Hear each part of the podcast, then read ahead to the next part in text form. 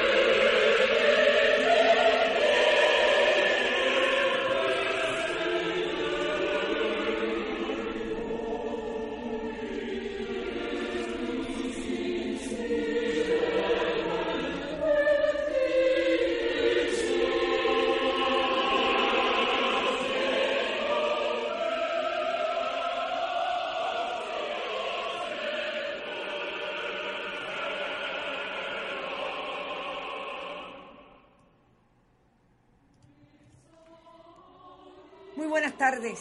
Esto es ¿Qué palo es noticia? Soy Carmen Enit Acevedo y estamos en Bonitas Radio. Recuerde que nuestros contenidos estarán siempre disponibles para que usted los comparta en las plataformas de YouTube, en iBox, en iTunes, los podcasts y sobre todo en nuestras páginas de Facebook y Twitter.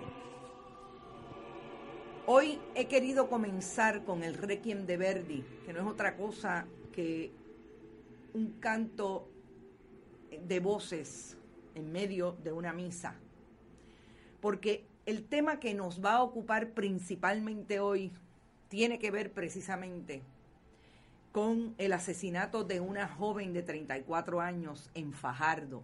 Y todas las incidencias que hemos visto han ocurrido alrededor de ese terrible caso desde el pasado domingo a las 9 y 52 de la noche, cuando ocurrió en medio de Villamarina, en Fajardo.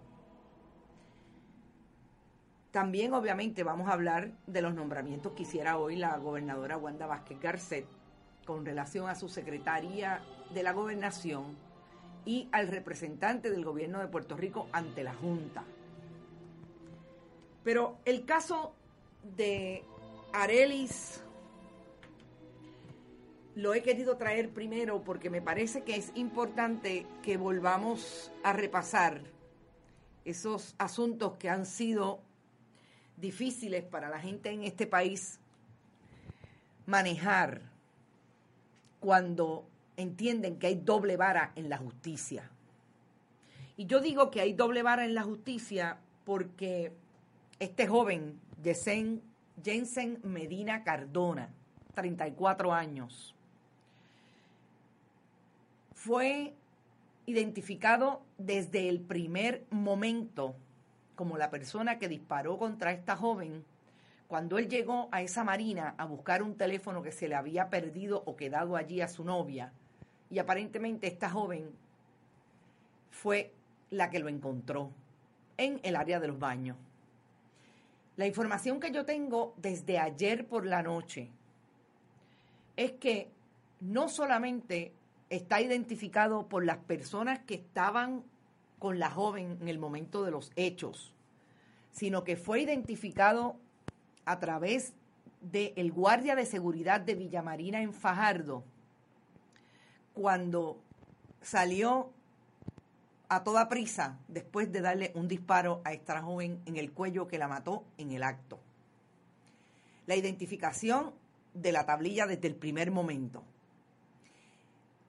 el joven estaba a través de esa tablilla estaba identificado su residencia, todo. Desde el lunes por la tarde, 5 de la tarde, ya se había identificado a través de las redes sociales la foto, esta persona, este joven, porque salió, circuló poco más tarde de las 6 de la tarde, que fue por lo menos la primera vez que yo lo pude ver, pero hubo como una confusión en las redes sociales porque el que publica, quienes publican primero esa foto, es una eh, publicación a través de las redes que está asociada a diferentes policías. Así es que como que lo pusieron, pero inmediatamente lo sacaron y lo volvieron a poner. Les estoy dando todo este tracto para hablar de por qué la gente está cuestionando que hayan dos varas de la justicia. Estamos hablando de que este joven estaba acompañado por otra, por otra, una joven que dicen que es su esposa. O sea, no solamente son los testigos alrededor de la víctima, hay testigos alrededor del sospechoso.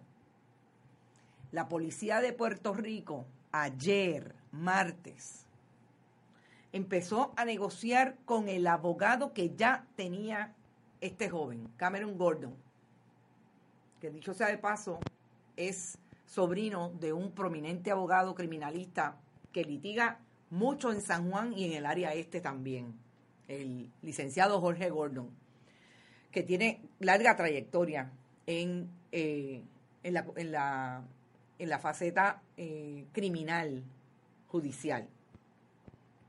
Entonces, no es hasta ayer que la policía dice que está negociando con el abogado.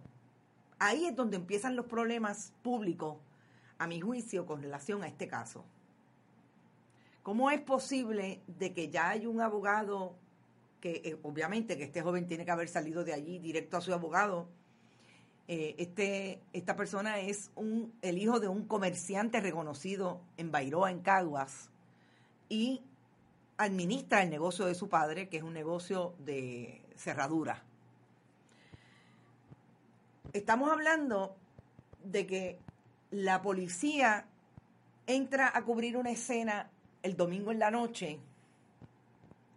Cuando yo cubría la policía y los tribunales, no solamente había un equipo, estaba cubriendo la escena, es que hay un equipo adicional, llámese sargentos, independientemente de los rangos, llámese agente del del CIC, del Cuerpo de Investigaciones Criminales, todas las jurisdicciones de la policía, las regiones policíacas tienen un CIC.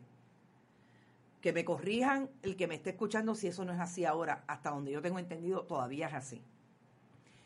Estaban los uniformados, que son básicamente los que llegan primero a las escenas.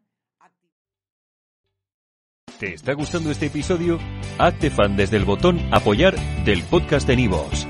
Elige tu aportación y podrás escuchar este y el resto de sus episodios extra. Además, ayudarás a su productor a seguir creando contenido con la misma pasión y dedicación.